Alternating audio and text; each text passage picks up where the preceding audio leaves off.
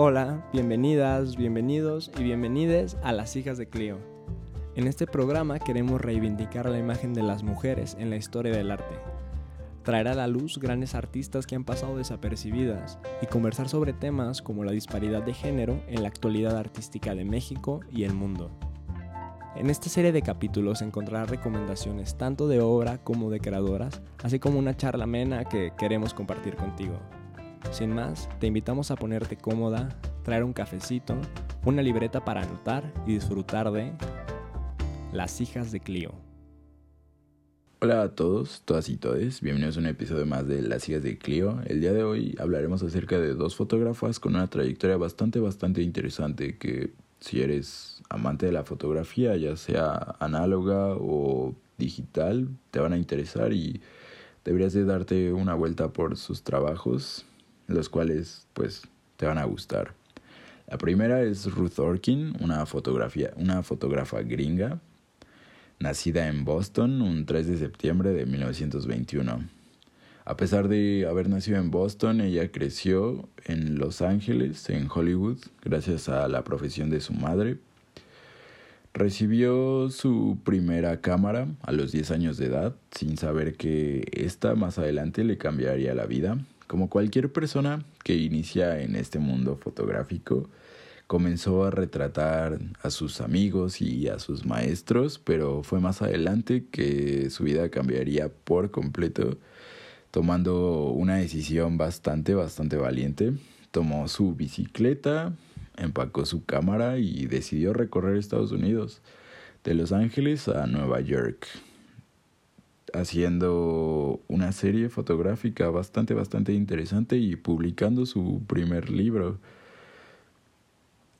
Algo pues bastante increíble. Ella estudió fotoperiodismo durante un breve periodo de tiempo en Los, en los Ángeles City College en 1940. Ella trabajó como mensajera en los estudios de la Metro Golden Mayer en 1941 en 1941, perdón, y aquí comenzó a tantear la posibilidad de convertirse en directora fotográfica, pero más adelante comprobó que las mujeres no les estaba permitido desempeñar esa profesión, decidió irse y unirse a los cuerpos de ejército auxiliar de mujeres durante la Segunda Guerra Mundial, algo pues bastante triste para alguien que se quisiera dedicar al arte.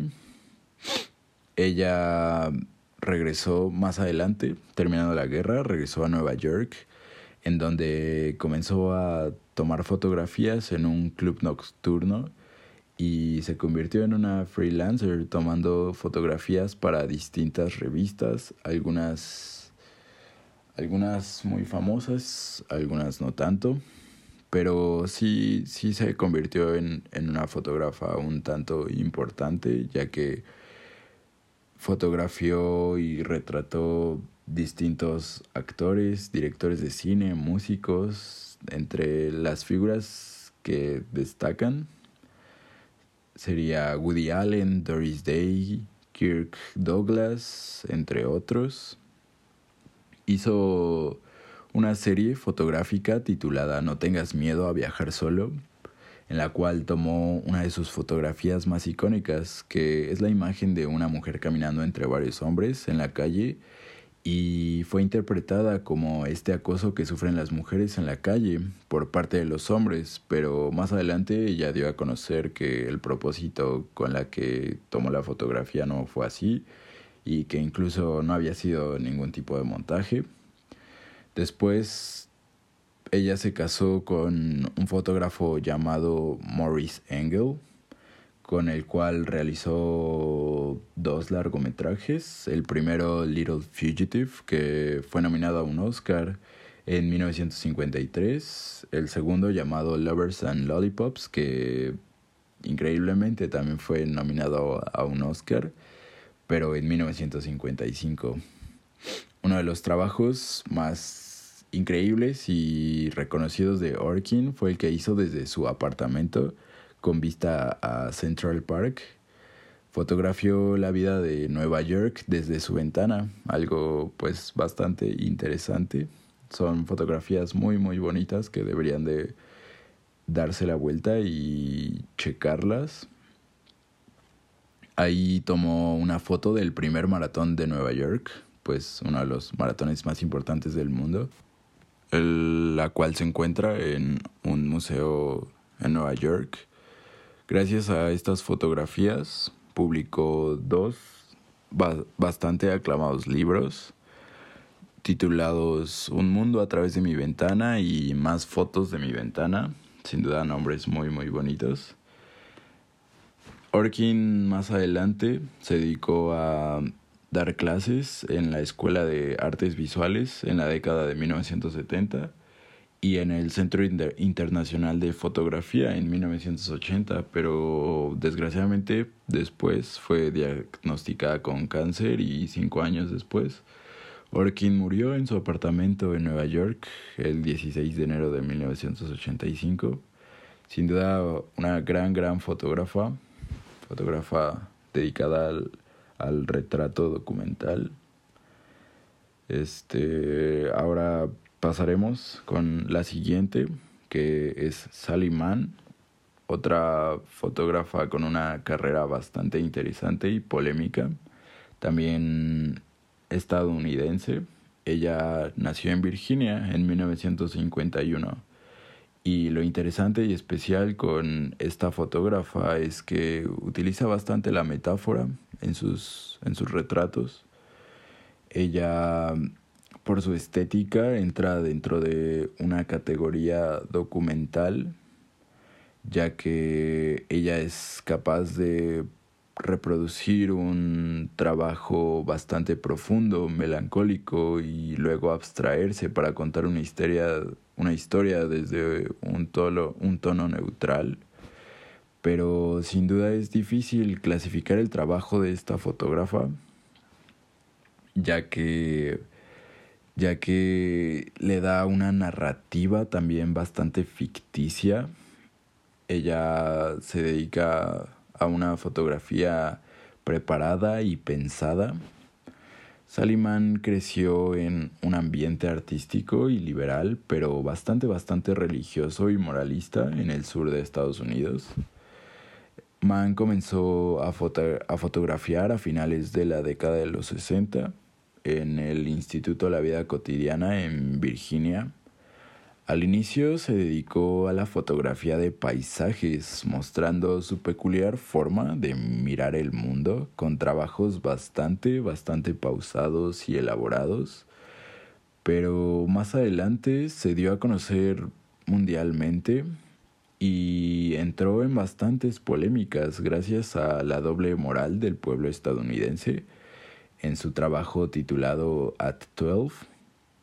Ella en este, en este trabajo muestra el cambio y el proceso por el cual toda mujer pasa de la niñez a su vida adulta. Un trabajo que consta de 35 fotografías que le toma a niñas y a adolescentes que vivían en ese entonces cerca de su casa, a vecinas suyas. Fotografías llenas de metáforas hablando de la virginidad, hay una fotografía bastante, bastante interesante que retrata a dos adolescentes con un árbol de fondo atrás bastante abierto, simulando la pérdida de la virginidad.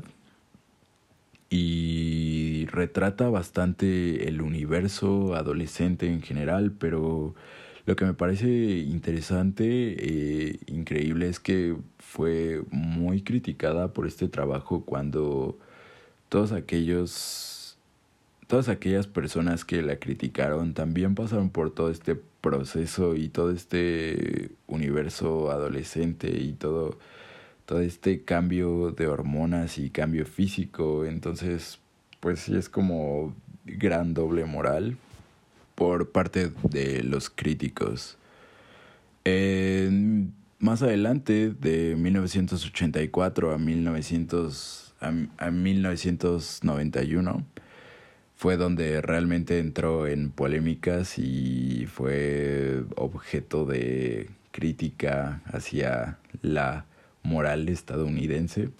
con un proyecto titulado Immediate Family, en el cual ella cuenta la historia de su vida y de su familia, en la cual retrata la intimidad y el día a día. Hubo quien la tachó de pedofilia por retratar la desnudez con la naturalidad y la inocencia con la que se muestra un niño. Incluso en 1991 The Wall Street Journal la criticó públicamente, este puso una fotografía de su hija, eh, la cual se encontraba desnuda, pero el, el, periódico decidió taparle los ojos, los pezones y, y la vagina. La niña de entonces cuatro años decidió escribirle una carta al periódico diciéndoles que no le gustaba la manera en la que la habían tachado, le habían rayado la cara y el cuerpo. Más adelante, en 1994, publicó su trabajo más surrealista titulado Still Time, en el que recopila fotografías de toda su carrera. Esas son fotografías bastante, bastante interesantes. Más, más adelante se adentra de nuevo a fotografiar paisajes, principalmente campos de batalla de la guerra civil. Ella lo que me gusta bastante es que habla acerca de la muerte, de la vida, del origen y del destino. En su último proyecto, Proud Flesh, que creo que es uno de los más fuertes e interesantes, muestra el doloroso proceso y aceptación hacia la muerte retratando a su esposo durante seis años, el cual se encuentra bastante enfermo. Ella regresa pasando, ya, ella ya había pasado su transición de, de, de tomar desnudos, que era hacia sus hijos, después tomó paisajes retratando la, la muerte en esos paisajes y regresó a los desnudos retratando a, su marido en, en estado de pues en esa transición de, de vida a muerte y creo que creo que es un trabajo bastante bastante interesante ya que si de por sí todos pasamos o tenemos que pasar por ese proceso de, de, muerte y de aceptación de que nos vamos a morir o de que las personas que amamos pues se tienen que ir, creo que el hecho de documentarlo y el tener como esa capacidad y ese respeto hacia tu ser querido y hacia ti es algo bastante interesante. Y pues ya, creo que creo que eso es todo por el día de hoy. Si les gustó, nos pueden seguir en nuestras redes sociales. Busquen el trabajo de estas grandes fotógrafas y deleítense un poco. Los esperamos más adelante con un nuevo capítulo con esto que se llama Las hijas de Clio. Gracias por sintonizarnos y nos vemos a la próxima.